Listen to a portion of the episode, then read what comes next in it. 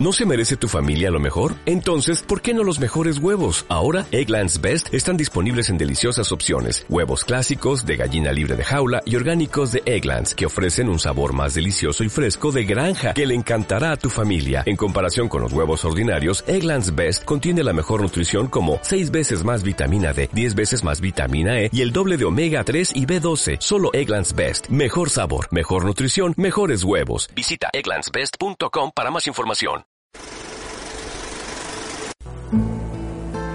Los Juegos del Hambre, de Susan Collins, capítulo 9. Traición. Eso es lo primero que siento, aunque resulte ridículo, porque para que haya traición debe de haber primero confianza, y entre Pete y yo, la confianza nunca ha formado parte del acuerdo. Somos tributos. Sin embargo, el chico que se arriesgó a recibir una paliza por darme pan, el que me ayudó a no caerme del carro, el que me encubrió en el asunto de la chica Avox, el que insistió en que Hamish conociera mis habilidades como cazadora, ¿acaso parte de mí no podría evitar confiar en él? Por otro lado, me alivia dejar de fingir que somos amigos. Es obvio que se ha cortado cualquier débil vínculo que hayamos sentido totalmente, y ya era hora, porque los juegos empiezan dentro de dos días, y la confianza no sería más que una debilidad. No sé qué habrá propiciado la decisión de Pita, aunque sospecho que tiene que ver con lo de aventajar en el entrenamiento, pero me alegro. Quizá por fin haya aceptado el hecho de que cuanto antes reconozcamos abiertamente que somos enemigos, mejor. Bien, ¿cuál es el horario?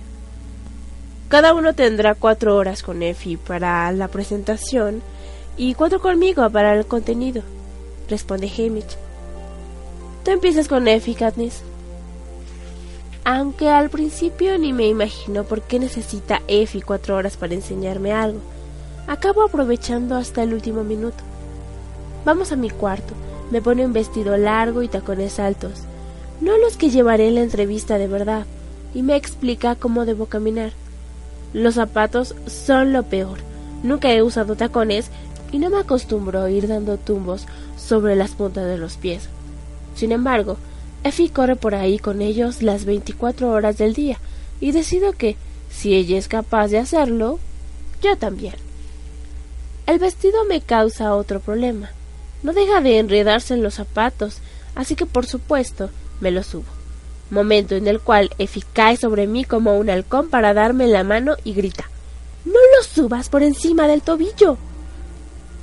Cuando por fin termino los pies, Todavía me queda la forma de sentarme, la postura. Al parecer, tengo tendencia a agachar la cabeza. El contacto visual, los gestos de las manos, la sonrisa. Sonreír ya no consiste en sonreír sin más. Effie me obliga a ensayar cien frases banales que empiezan con una sonrisa. Se dicen sonriendo y terminan con una sonrisa. A la hora de la comida tengo un tic nervioso en los músculos de la mejilla, de tanto estirarlos. Bueno, he hecho lo que he podido. Recuerda una cosa, Katniss. Tienes que conseguir gustarle al público. ¿Crees que no les gustaré? No. Si los miras con esa cara todo el tiempo, ¿por qué no te lo guardas para el estadio? Es mejor que imagines que estás entre amigos. Estarán apostando cuánto tiempo duraré viva. Estallo. No son mis amigos. Pues fíngelo, exclama Effie. Después recupera la compostura y esboza una sonrisa de oreja a oreja. ¿Ves? Así. Te sonrío porque me estás exasperando. Muy bien, muy convincente. Voy a comer.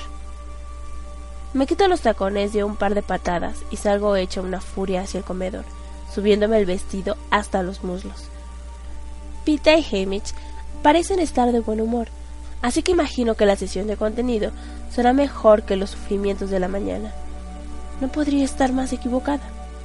Después de la comida, Hamish me lleva al salón, me pide que me siente en el sofá y me mira con el ceño fruncido durante un buen rato. ¿Qué? pregunto finalmente. Intento averiguar, qué hacer contigo. ¿Cómo te vamos a presentar? ¿Va a ser encantadora? ¿Altiva? ¿Feroz? Por ahora brillas como una estrella. Te presentaré voluntaria para salvar a tu hermana. Siena te hizo inolvidable y obtuviste la máxima puntuación. La gente siente curiosidad, pero nadie sabe cómo eres. La impresión que causarás mañana decidirá lo que puedo conseguir con los patrocinadores. Como llevo toda la vida viendo entrevistas con los tributos, sé que hay algo de verdad en lo que dice. Si le gustas a la audiencia, ya sea porque le resultas cómico, brutal o excéntrico, te gana su favor. ¿Cuál es el enfoque de Pita? ¿O puedo preguntarlo? Intenta ser simpático. Sabe cómo reírse de sí mismo. Le sale de forma natural. Por otro lado, cuando abres la boca pareces malhumorada y hostil. No es verdad. Por favor. No sé de dónde sacaste a esa chica alegre que saludaba a la gente desde el carro de fuego, pero no la he visto desde entonces. Con la de las razones que me has dado para estar alegre, no tienes que agradecerme a mí. Yo no te voy a patrocinar. Fíjate que soy tu público. Encandílame. Bien, gruño.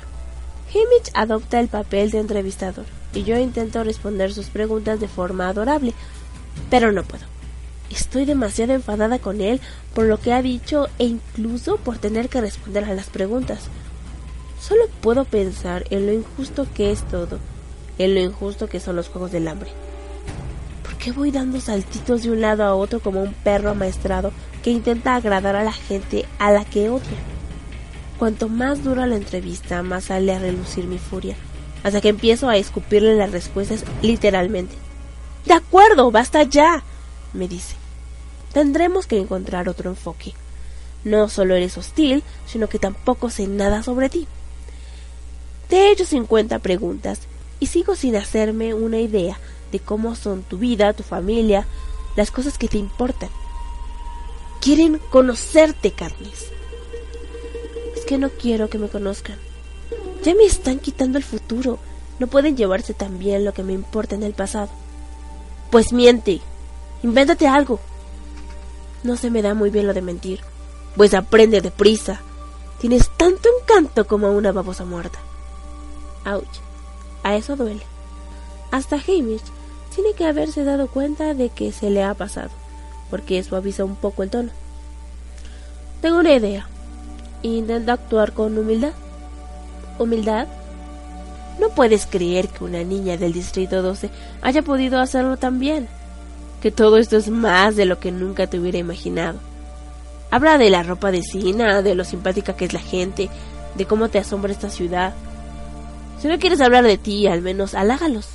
Sigue diciendo una y otra vez, habla con entusiasmo. Las horas siguientes son una tortura. Al instante queda claro que no puedo hablar con entusiasmo. Intentamos que me haga la insolente, pero tengo la arrogancia necesaria. Al parecer soy demasiado vulnerable para apostar por la ferocidad. No soy ingeniosa, ni divertida, ni sexy, ni misteriosa. Cuando terminemos la sesión, no soy nadie. Hamish ha empezado a beber más o menos por la parte ingeniosa y ahora tiene un tono desagradable. Me rindo, preciosa. Limítate a responder las preguntas e intenta que el público no vea lo mucho que lo desprecias. Ceno en mi cuarto, pido una cantidad escandalosa de manjares y como hasta ponerme mal. Después desahogo mi rabia contra Hamish, los juegos del hambre y todos los seres vivos del Capitolio, lanzando platos contra las paredes de la habitación. Cuando entran en el cuarto la chica de pelo rojo para abrir la cama, el estropicio hace que abra mucho los ojos. Déjalo como está, a ella también la odio. Odio sus ojos rencorosos que me llaman cobarde, monstruo, marioneta del Capitolio. Tanto entonces como ahora.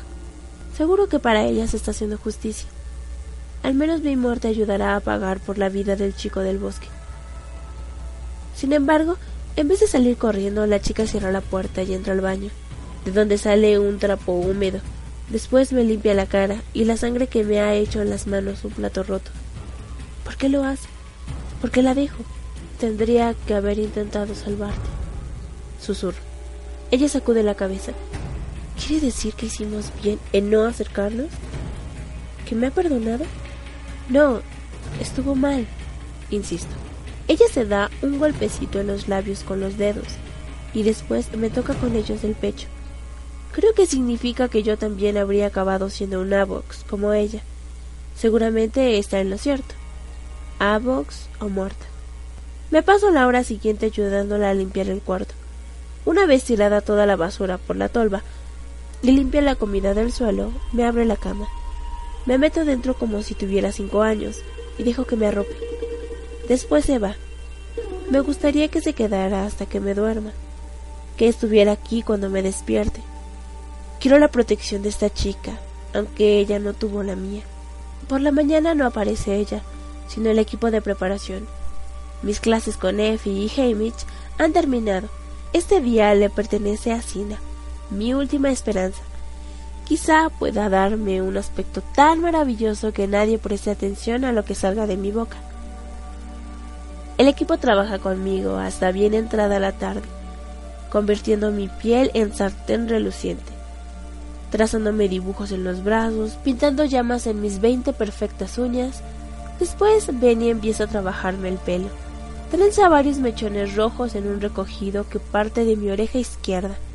Me rodea la cabeza y cae convertido en una sola trenza por mi hombro derecho. Me borra la cara con una capa de maquillaje pálido y vuelve a dibujarme las facciones. Enormes ojos oscuros, labios rojos carnosos, pestañas que despiden rayitos de luz cuando parpadeo.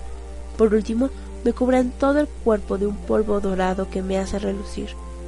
Entonces entra Sina, con lo que supongo será mi vestido, pero no lo veo, porque está cubierto. Cierra los ojos, me ordena. Primero noto el forro sedoso y después el peso. Debe de pesar unos 18 kilos. Me agarro a la mano de Octavia y me pongo los zapatos a ciegas, aliviada al comprobar que son al menos 5 centímetros más bajos que los que Effie utilizó para las prácticas. Ajustan un par de cosas y toquetean el traje. Todos guardan silencio. ¿Puedo abrir los ojos? Pregunto. Sí, responde Sina. Ábrelos. La criatura que tengo frente a mí, en el espejo de cuerpo entero, ha llegado de otro mundo.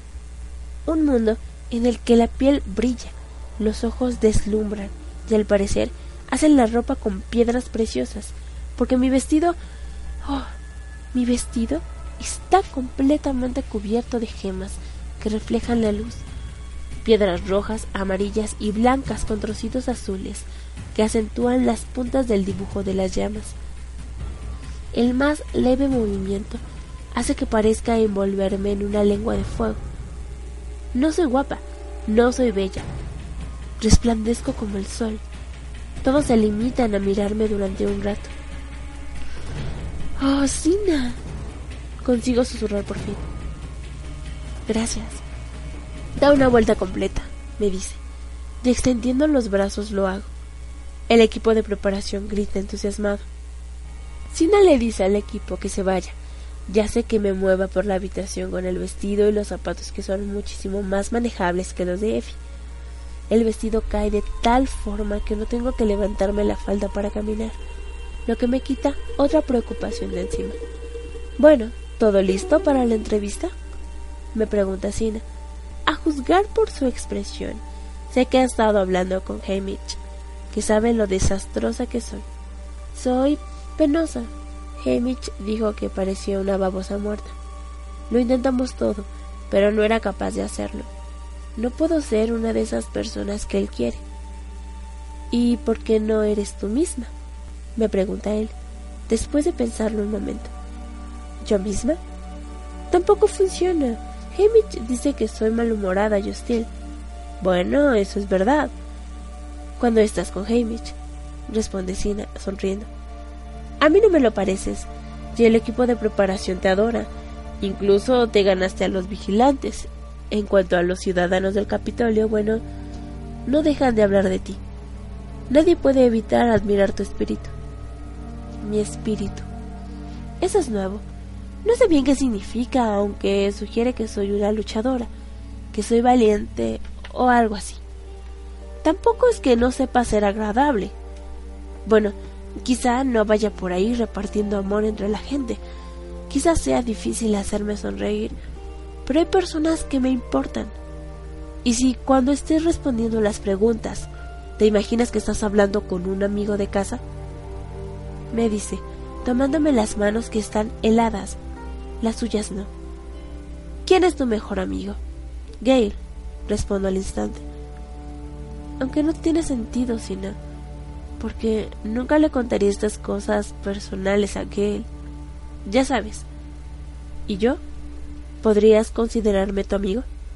Creo que sí, pero de toda la gente que he conocido desde que me fui de casa, Sina es, por mucho, mi favorito. Me gustó desde el principio y no me ha decepcionado todavía. Estaré sentado en la plataforma principal, con los demás estilistas. Podrás mirarme directamente. Cuando te pregunten algo, búscame y contesta con toda la sinceridad posible. Aunque lo que piense decir sea horrible, pregunto, ¿por qué podría ser así? De verdad.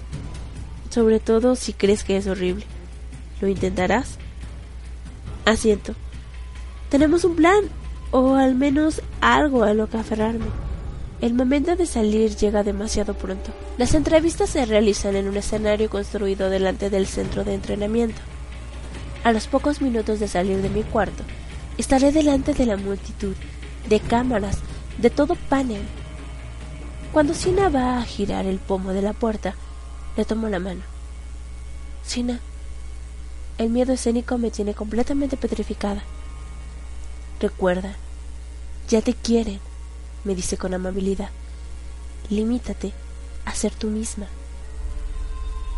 Nos reunimos con el resto del equipo del Distrito 12. En el ascensor, Portia y los suyos han trabajado mucho. Pete está impresionante con su traje negro con adornos en llamas. Aunque tenemos buen aspecto juntos, es un alivio que no vayamos vestidos exactamente iguales. Hamish y Effie también se han arreglado para la ocasión. Evito a Hamish, pero acepto los cumplidos de Effie. A pesar de que esta mujer puede ser fastidiosa y no se entera de nada, al menos no es destructiva como Hamish. Se abren las puertas del ascensor y vemos que los demás tributos se ponen en fila para subir al escenario. Los 24 nos sentamos formados en un gran arco durante las entrevistas. Yo seré la última o la penúltima, porque la chica siempre precede al chico en su distrito. Ojalá pudiera salir primero y quitármelo ya de encima. Ahora tendré que escuchar los ingeniosos, divertidos, humildes, feroces o encantadores que son los demás antes de que me toque. Además el público empieza a aburrirse al igual que los vigilantes. ¿No será buena idea dispararles una flecha para llamar su atención? Justo antes de que salgamos a desfilar por el escenario, Hamish se nos acerca por detrás y gruñe. Recuerden, siguen siendo una pareja feliz, así que actúen como si lo fueran. ¿Qué? Creía que habíamos dejado eso cuando Pita pidió entrenarnos separados. Pero supongo que se trata de una cosa privada, no pública. En cualquier caso, no tenemos mucho espacio para interactuar, ya que caminamos de uno en uno hasta nuestros asientos y ocupamos nuestros sitios. Con tan solo poner el pie en el escenario, ya se me acelera la respiración. Noto los latidos de las venas en las sienes. Es un alivio llegar a la silla, porque entre los tacones y el temblor de las piernas me da miedo tropezar. Aunque ya cae la noche, el círculo de la ciudad está más iluminado que un día de verano. Han construido unas gradas elevadas para los invitados prestigiosos, con los estilistas colocados en primera fila. Las cámaras se volverán hacia nosotros cuando la multitud reaccione a su trabajo. También hay un gran balcón reservado para los vigilantes, y los equipos de televisión se han apoderado de casi todos los demás balcones.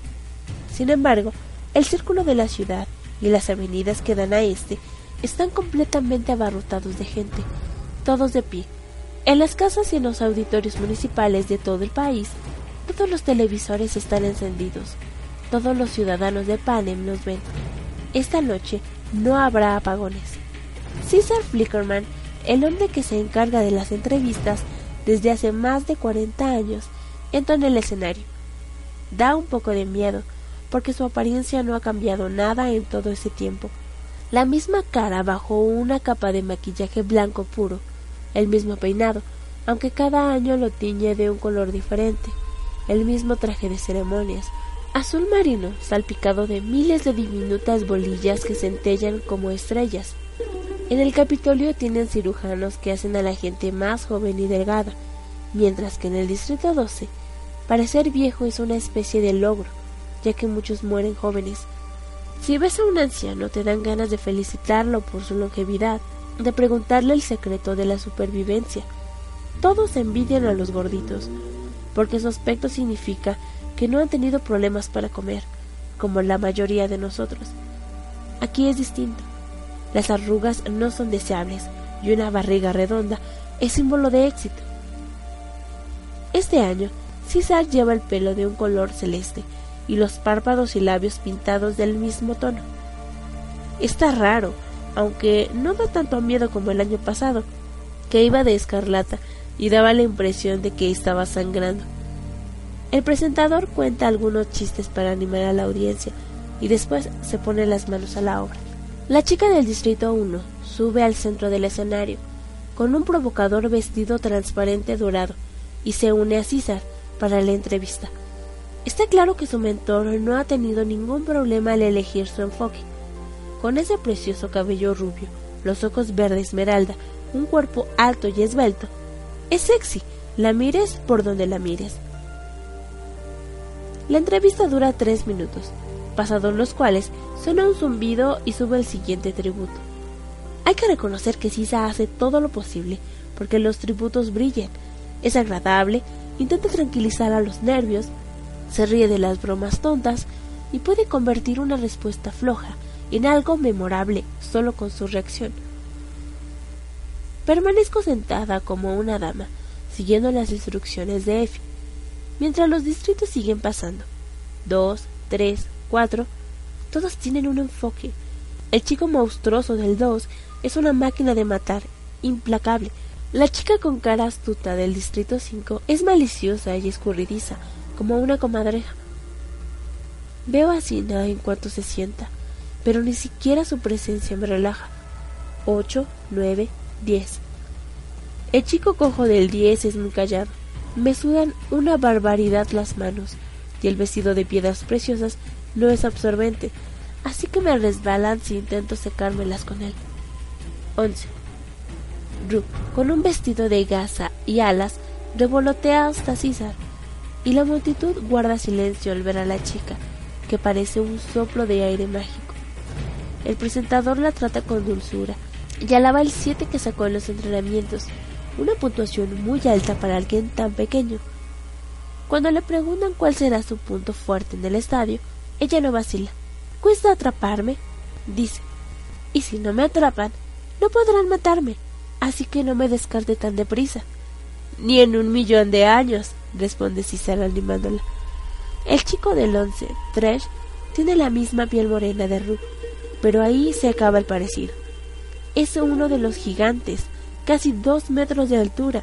Tiene la constitución de un buey, aunque se ha rechazado las invitaciones de los tributos profesionales para unirse a ellos. Ha preferido quedarse solo, sin hablar con nadie, mostrando poco interés por el entrenamiento. Aún así, ha conseguido un 10 y no cuesta imaginar que ha impresionado a los vigilantes. Hace caso omiso a los intentos de César por bromear con él, y responde con un sí o no, o simplemente no dice nada. Si yo tuviera su tamaño, podría causar buena impresión siendo malhumorada y hostil, y no pasa nada. Estoy segura de que la mitad de los patrocinadores están ya pensando en ayudarlo a él. Si yo tuviera dinero, también lo haría. Ahora llaman a Katniss Everdeen y me siento como en un sueño, levantándome y acercándome al escenario central. Acepto el apretón de manos de que él tiene la elegancia de no limpiarse el sudor de inmediato en el traje. Bueno, Katniss, el Capitolio debe de ser un gran cambio comparado con el Distrito 12. ¿Qué es lo que más te ha impresionado desde que estás aquí? ¿Qué? ¿Qué dijo? Es como si las palabras no tuvieran sentido. Se me ha quedado la boca seca como una suela de zapato. Busco con desesperación a Sina entre la multitud y lo miro a los ojos. Me imagino que las palabras han salido de sus labios. ¿Qué es lo que más te ha impresionado desde que estás aquí? Me devano los sesos intentando pensar en algo que se me haya hecho feliz desde mi llegada. Sé sincera, pienso. Sé sincera. El estofado de cordero, consigo decir. César se ríe y me doy cuenta vagamente de que parte del público hace lo mismo. ¿Y el de ciruelas pasas? pregunta César, y yo asiento. Oh, yo lo como sin parar. Se vuelve hacia la audiencia, horrorizado con las manos en el estómago. No se nota nada, ¿verdad? Todos gritan para animarlo y aplauden. A esto me refería. Él siempre intenta ayudarte. Bueno, Katniss, sigue en tono confidencial. Cuando apareciste en la ceremonia inaugural, se me paró el corazón, literalmente. ¿Qué te pareció aquel traje? Sina arquea una ceja. Tengo que ser sincera. ¿Quieres decir después de comprobar que no moría abrazada? La carcajada del presentador, carcajadas auténticas del público. Sí, a partir de ahí. Pensé que Sina era un genio.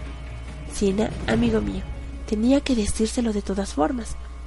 Que era el traje más maravilloso que había visto y que no podía creer que lo llevara puesto. Tampoco puedo creer que lleve este. Levanto la falda para extenderla. En fin, fíjate. Mientras el público se deshace en exclamaciones de admiración, veo que Sina mueve el dedo en círculos. Sé qué quiere decirme. ¿Gira para mí? Me levanto, doy un giro completo y la reacción es inmediata. ¡Oh, hazlo otra vez! me pide César, así que levanto los brazos y doy vueltas y más vueltas, dejando que la falda flote, dejando que el vestido se envuelva en llamas. El público me vitorea. Cuando me detengo, tengo que agarrarme del brazo del presentador. No pares, me dice. Tengo que serlo. Me mareé. También estoy soltando risitas tontas. Es algo que, me parece, no he hecho en mi vida. Los nervios y los giros han podido conmigo. No te preocupes, te tengo, me dice Sisa, rodeándome con un brazo. No podemos dejar que sigas los pasos de tu mentor. Todos empiezan a abuchar y las cámaras enfocan a Hamish, que ahora es famoso por su caída en la cosecha. Él agita una mano para callarlos, de buen humor, y me señala. No pasa nada, dice el presentador para tranquilizar a la multitud. Conmigo estás a salvo. Bueno, hablemos de la puntuación. Once. Danos una pista de lo que pasó allá adentro. Uy, digo, mirando a los vigilantes que están en el balcón, y me muerdo el labio. Solo diré una cosa. Creo que nunca habían visto nada igual. Las cámaras enfocan a los vigilantes que están riendo y asintiendo. Nos estás matando, protesta el presentador, como si le doliera de verdad. Detalles, detalles. Se supone que no puedo contar nada, ¿verdad? Pregunto mirando al balcón. Así es, grita el vigilante que se cayó dentro de la ponchera. Gracias, respondo. Lo siento, mis labios están sellados.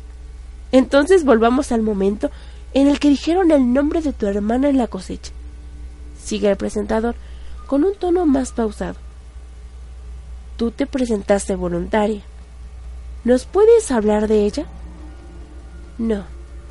No, no, no. No, ustedes no pero quizá hacen así. Creo que me estoy imaginando la tristeza que expresa su rostro. Se llama Prim. Solo tiene 11 años y la amo más que a nada en el mundo. El silencio era tan absoluto que no se oía ni un susurro. ¿Qué te dijo después de la cosecha? Sé sincera, sé sincera. Trago saliva. Me pidió que intentara ganar como pudiera. La audiencia está paralizada, pendiente de cada palabra. ¿Y qué respondiste? pregunta César con amabilidad. Pero en vez de sentirme arropada, noto que un frío glacial me recorre el cuerpo y me pongo los músculos en tensión, como antes de atrapar una presa. Cuando hablo, mi tono de voz parece haber bajado una octava. Juré que lo haría. Seguro que sí, dice él, apretándome la mano. Entonces suena el zumbido. Lo siento, nos hemos quedado sin tiempo. Te deseo la mejor de las suertes. Katniss Everdeen, tributo del Distrito 12. Los aplausos continúan mucho después de sentarme. Miro a Sina para que me tranquilice y él levanta el pulgar para indicarme que todo ha salido bien. Me paso aturdida la primera parte de la entrevista de Pita, aunque veo que tiene al público en sus manos desde el principio. Lo oigo reír y gritar. Está utilizando lo de ser el hijo del panadero para comprar a los tributos con los panes de sus distritos. Después cuenta una anécdota divertida sobre los peligros de las duchas del Capitolio. Dime, ¿todavía huelo a rosas? le pregunta César, y después se pasa un rato lisqueando por turnos, lo que hace que todos se partan de la risa. Empiezo a recuperar la concentración cuando César le pregunta si tiene una novia en casa. Después Pita vacila y después de sacudir la cabeza, aunque no muy convencido. Un chico guapo como tú, tiene que haber una chica especial. Venga, ¿cómo se llama? Bueno, hay una chica, responde él. Llevo enamorado de ella desde que tengo uso de razón, pero estoy bastante seguro de que ella no sabía nada de mí hasta la cosecha. La multitud expresa su simpatía, comprende lo que es un amor no correspondido. Tiene a otro. No lo sé, aunque le gusta a muchos chicos. Entonces te diré lo que tienes que hacer. Gana y vuelve a casa. Así no podrá rechazarte, ¿eh? Le anima César. Creo que no funcionaría. Ganar no ayudará en mi caso. ¿Por qué no? Pregunta César perplejo. Porque empieza a balbucear Pita, ruborándose. Porque porque porque ella está aquí conmigo. Segunda parte. Los juegos. Capítulo 10. Durante un momento, las cámaras se quedan clavadas en la mirada cabizbaja de Pita, mientras todos asimilan lo que acababa de decir. Después veo mi cara, abierta, en una mezcla de sorpresa y protesta, aplicada en todas las pantallas. ¿Soy yo? Dios mío, ¿se refiere a mí? Aprieto los labios y miro al suelo, esperando esconder así las emociones que empiezan a hervirme dentro. Vaya, eso sí que es mala suerte, dice César, y parece sentirlo de verdad. La multitud le da la razón con unos murmullos y unos cuantos han soltado grititos de angustia. No es bueno, no. En fin, nadie puede culparte por ello. Es difícil no enamorarse de esa jovencita. ¿Ella no lo sabía? Hasta ahora no, responde Pita, sacudiendo la cabeza. Me atrevo a mirar un segundo la pantalla, lo bastante para comprobar que mi rubor es perfectamente visible. ¿No le gustaría sacarla de nuevo al escenario para obtener una respuesta? Pregunta César a la audiencia, que responde con gritos afirmativos. Por desgracia, las reglas son las reglas.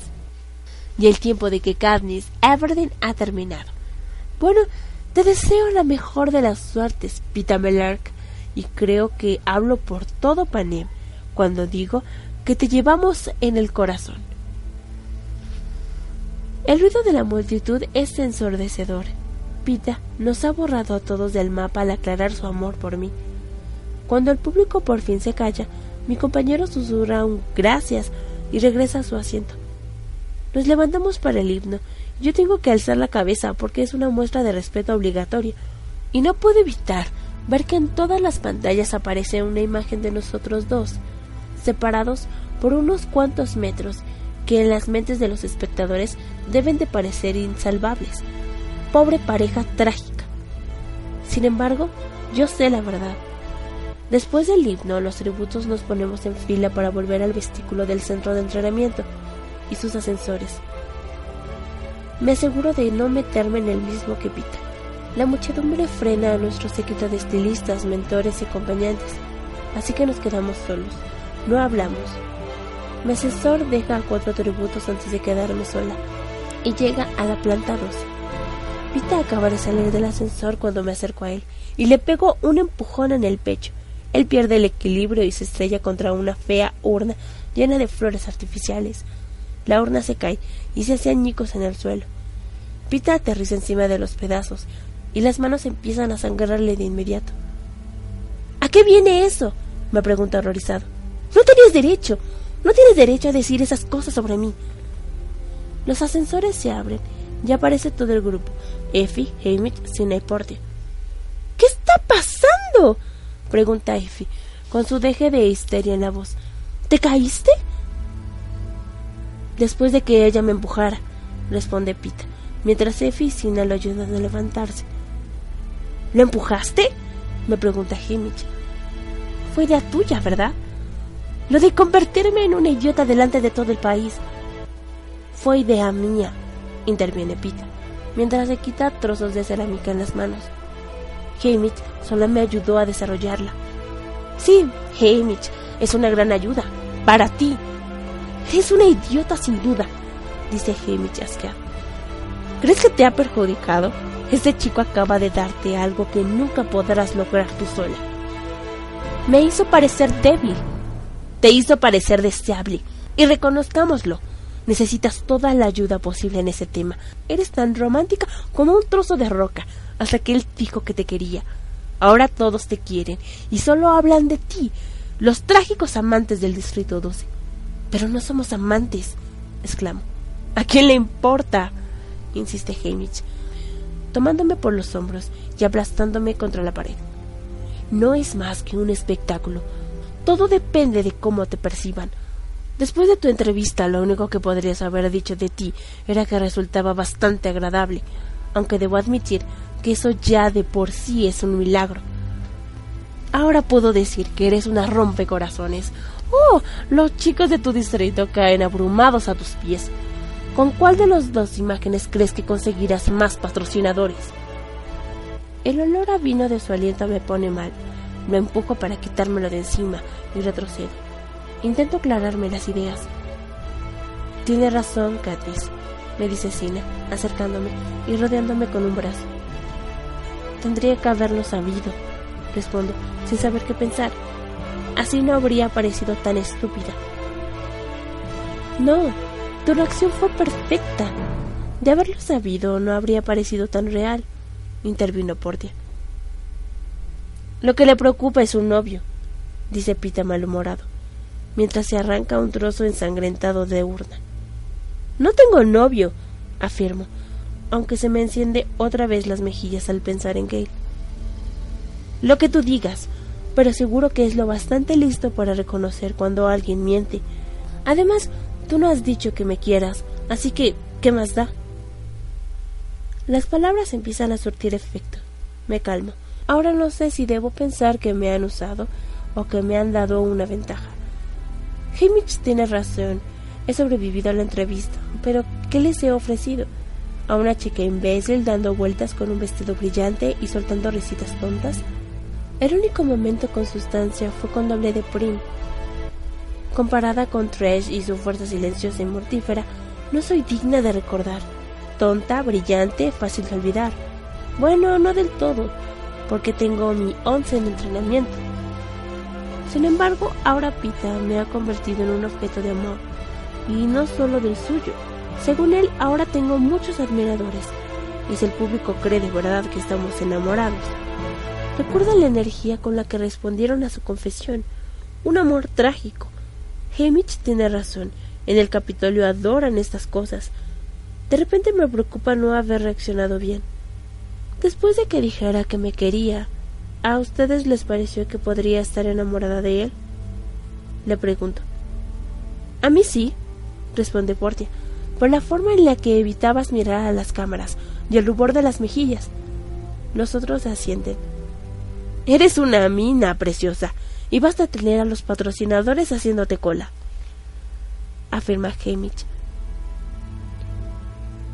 Siento haberte empujado, le digo a Pita, obligándome a mirarlo avergonzada por mi reacción. Da igual, responde él, encogiéndose de hombros.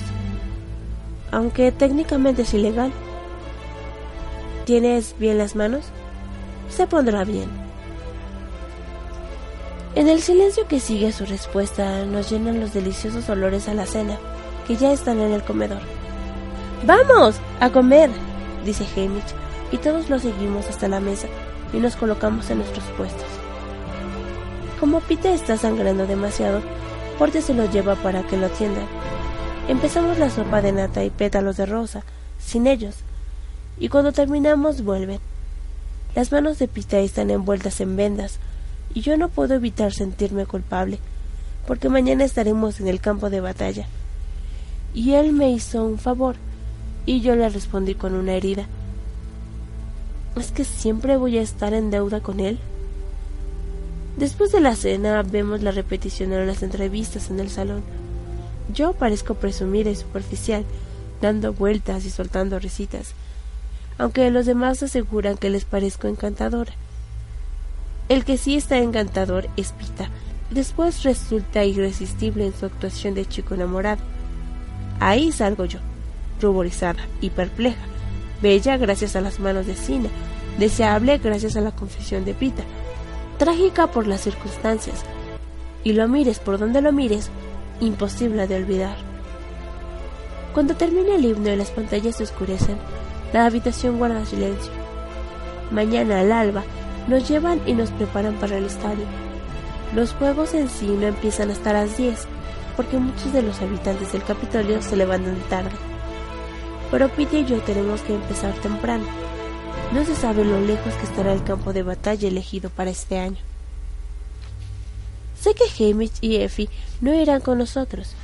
En cuanto salgamos de aquí, ellos se desplazarán a la sede central de los Juegos, donde esperemos reclutarán patrocinadores sin parar y trabajar en una estrategia para decidir cómo y cuándo entregarnos los regalos.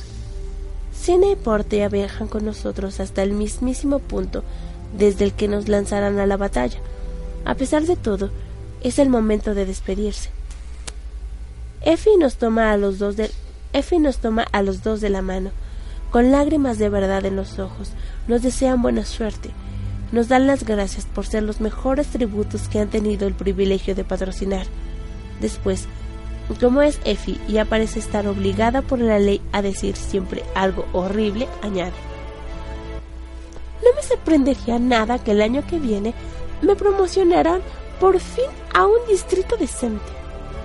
Después nos besa en la mejilla y se aleja rápidamente, no sé si abrumada por la sentimental despedida o por la posible mejora de su fortuna. Hemich cruza los brazos y nos examina. ¿Un último consejo? pregunta Pita. Cuando suena el gong, salgan a toda velocidad. Ninguno de los dos es lo bastante bueno para meterse en el baño de sangre de la cornucopia. Salgan corriendo, pongan toda distancia posible de por medio y encuentren una fuente de agua. ¿Entendido? ¿Y después? Sigan vivos, responde Hemich. Es el último consejo que nos dio en el tren, pero ahora no está borracho y riéndose. Asentimos. ¿Qué otra cosa podemos hacer? Cuando me voy hacia mi cuarto, Pita se queda atrás para hablar con Portia, cosa que me alegra. No sé cuáles serán nuestras incómodas palabras de despedida, pero puede esperar a mañana. Veo que alguien ha abierto mi cama, aunque no hay ningún rastro de la chica pelirroja. Ojalá supiera su nombre. Debería haberlo preguntado, puede que ella me lo hubiera escrito o explicado con mímica, aunque es posible que solo sirviera para que la castigara. Me doy una ducha y me quito la pintura dorada y el maquillaje y el aroma a belleza. Todo lo que queda del trabajo del equipo de diseñadores son las llamas de las uñas, que decido conservar para recordar a la audiencia quién soy. Kathy es la chica en llamas. Quizá me dé algo a lo que agarrarme en los días que me esperan. Me pongo un camisón grueso como de lana y me acuesto. En unos cinco segundos me doy cuenta de que no me quedaré dormida.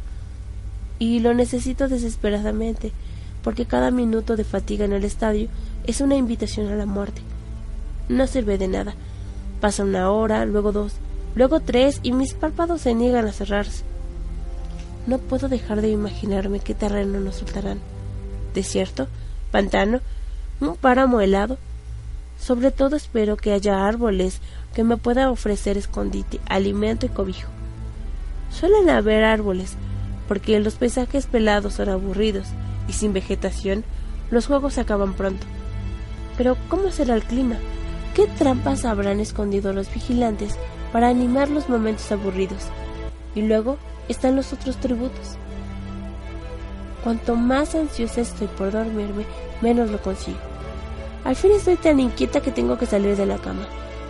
Recorro la habitación notando que el corazón me late demasiado deprisa, que tengo la respiración acelerada. Es como estar en una celda. Si no consigo respirar aire fresco, pronto voy a empezar a romperlo todo otra vez. Corro por el vestículo hacia la puerta que da al tejado, que no solo no está cerrada, sino que la han dejado entreabierta. Quizá alguien olvidó cerrarla, aunque da lo mismo porque el campo de energía que rodea el tejado impide cualquier intento desesperado de fuga, y yo no quiero escapar, solo llenarme los pulmones de aire. Quiero ver el cielo y la luna antes de que intenten darme casa. El tejado no está iluminado por la noche, pero en cuanto piso descalza el suelo de baldosas, veo una silueta recortada contra las luces que no dejan de brillar en el Capitolio.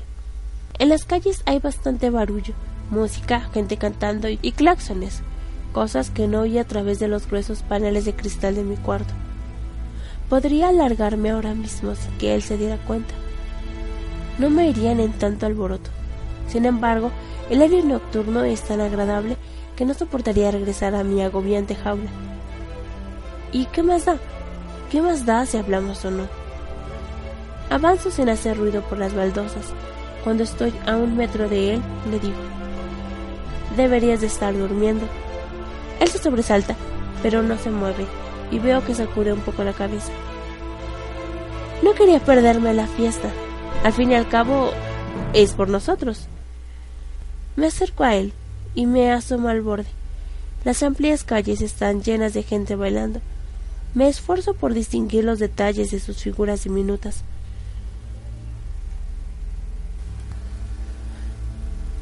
¿Están disfrazados? ¿Quién sabe? Teniendo en cuenta la locura de ropa que llevan aquí. ¿Tú tampoco podías dormir? No podía dejar de pensar, respondo. ¿Piensas en tu familia? No, reconozco, sintiéndome un poco culpable. No dejo de preguntarme qué pasará mañana, aunque no sirve de nada, claro. Con la luz que llega debajo puedo verle la cara, la extraña forma de tomarse las manos vendadas. Siento mucho lo de las manos, de verdad. No importa, Katniss. De todos modos, no tenía ninguna oportunidad en los juegos. No debes de pensar así, porque no, es la verdad. Mi única esperanza es no avergonzar a nadie y... ¿Y qué? No sé cómo expresarlo bien. Es que... Es que quiero morir siendo yo mismo. ¿Tiene sentido? Pregunta, y yo sacudo la cabeza. ¿Cómo va a morir siendo otra persona? No quiero que me cambien allá afuera, que me conviertan en una especie de monstruo, porque yo no soy así. Me muerdo el labio sintiéndome inferior. Mientras yo cavilaba sobre la existencia de árboles, Peter le daba vueltas a cómo mantener su identidad, su esencia. ¿Quieres decir que no matarás a nadie? Le pregunto. No, cuando llegue el momento estoy seguro de que mataré como todos los demás. No puedo rendirme sin luchar, pero desearía poder encontrar una forma de... una forma de demostrarle al Capitolio que no le pertenezco, que soy algo más que una pieza de sus juegos. Es que no eres más que eso. Ninguno lo somos. Así funcionan los juegos. Sí, pero dentro de este esquema Tú sigues siendo tú y yo sigo siendo yo, insiste. ¿No lo ves?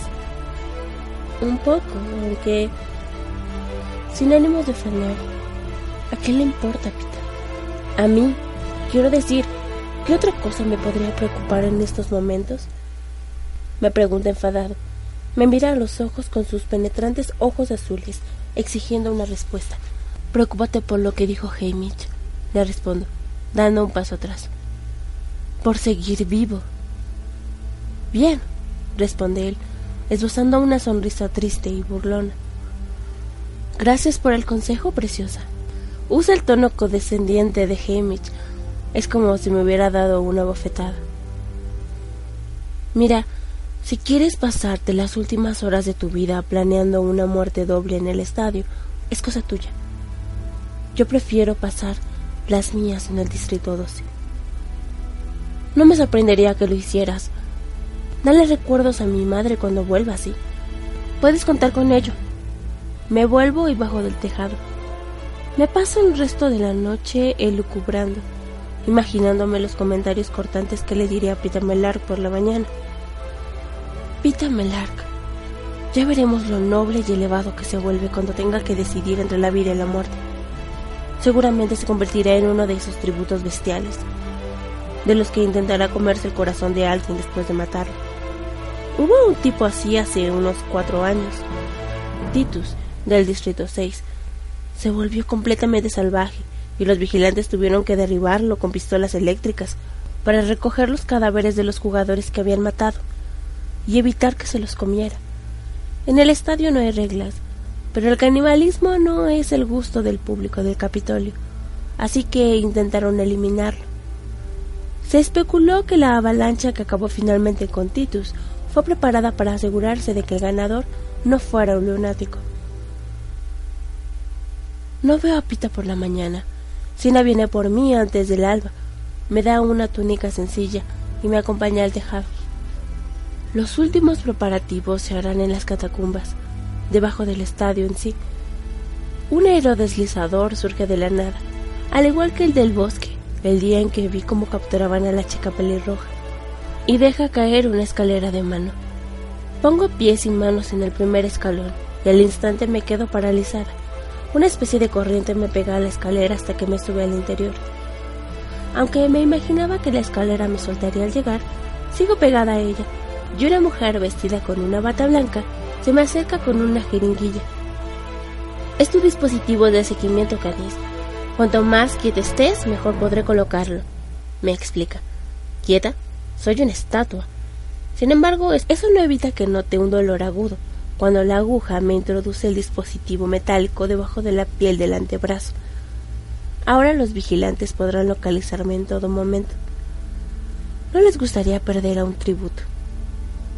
En cuanto el dispositivo esté colocado, la escalera me suelta. La mujer desaparece y recoge a Sina del tejado.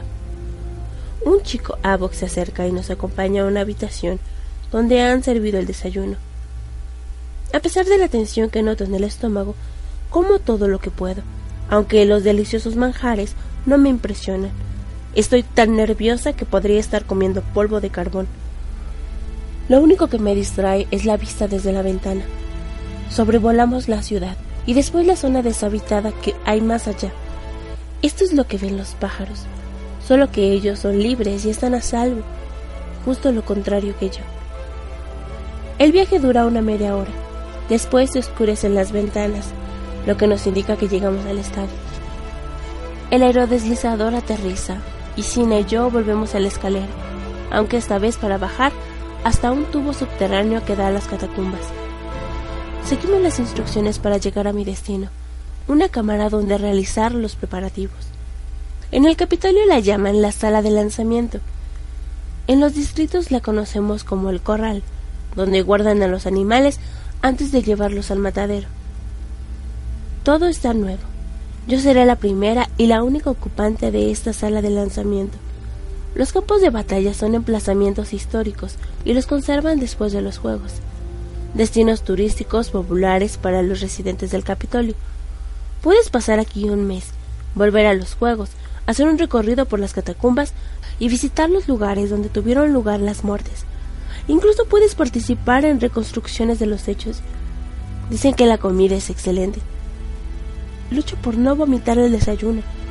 Mientras me ducho y me lavo los dientes, Sina me peina con una sencilla trenza de siempre. Después llega la ropa, la misma para cada tributo. Cine no tiene nada que ver con mi traje, ni siquiera sabe qué hay en el paquete, pero me ayuda a vestirme con la ropa interior. los pantalones rojizos, la blusa verde claro, el robusto cinturón marrón y la fina chaqueta negra con capucha que me llega hasta los muslos. El material de la chaqueta está diseñado para aprovechar el calor corporal. Así que te esperan noches frescas, me dice. Las botas que me colocó sobre unos calcetines muy ajustados son mejores de los que cabría esperar. Cuero suave, parecidas a las que tengo en casa. Sin embargo, esas tienen una suela de goma flexible con dibujos, perfectas para correr. Cuando creo que ya he terminado, Sina se saca del bolsillo la insignia del cinzajo dorado. Se me había olvidado por completo. ¿Dónde lo sacaste? le pregunto. Del traje verde que llevabas puesto en el tren, responde. Recuerdo que lo quité del vestido de mi madre y lo prendí en la camisa. Es el símbolo de tu distrito, ¿no? Asiento y él me lo coloca en la camisa. Casi no logra pasar por la junta de revisión. Algunos pensaban que podría usarse como arma y darte una ventaja injusta, pero al final lo aprobaron. Si eliminaron un anillo de la chica del uno, si girabas la yema, salía una punta envenenada. La chica decía que no tenía ni idea de que el anillo se transformaba y no habían pruebas que demostraran lo contrario. De todos modos, ha perdido su símbolo. Bueno, ya estás. Muévete. Asegúrate de estar cómoda. Camino y corro en círculos y agito los brazos. Sí, está bien. Me queda perfecta. Entonces solo queda esperar la llamada, me dice Sina. A no ser que puedas comer algo más. Rechazo la comida aunque acepto un vaso de agua que me bebo a traguitos mientras esperamos en el sofá. No quiero morderme las uñas ni los labios, así que acabo mordisqueándome el interior de la mejilla. Todavía noto las heridas que me hice hace unos días.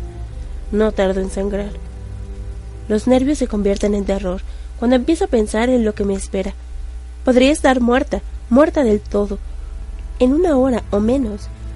Me toco de manera obsesiva el bultito duro del antebrazo donde la mujer me inyectó el dispositivo de seguimiento. A pesar del dolor, lo aprieto tan fuerte que me hago un moretón. ¿Quieres hablar, Gatis? Sacudo la cabeza, pero al cabo de un momento le doy la mano y Sina me la aprieta entre las suyas.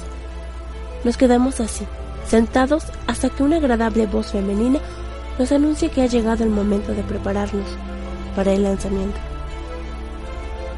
Todavía agarrada a las manos de Sina, me acerco a la placa de metal redonda.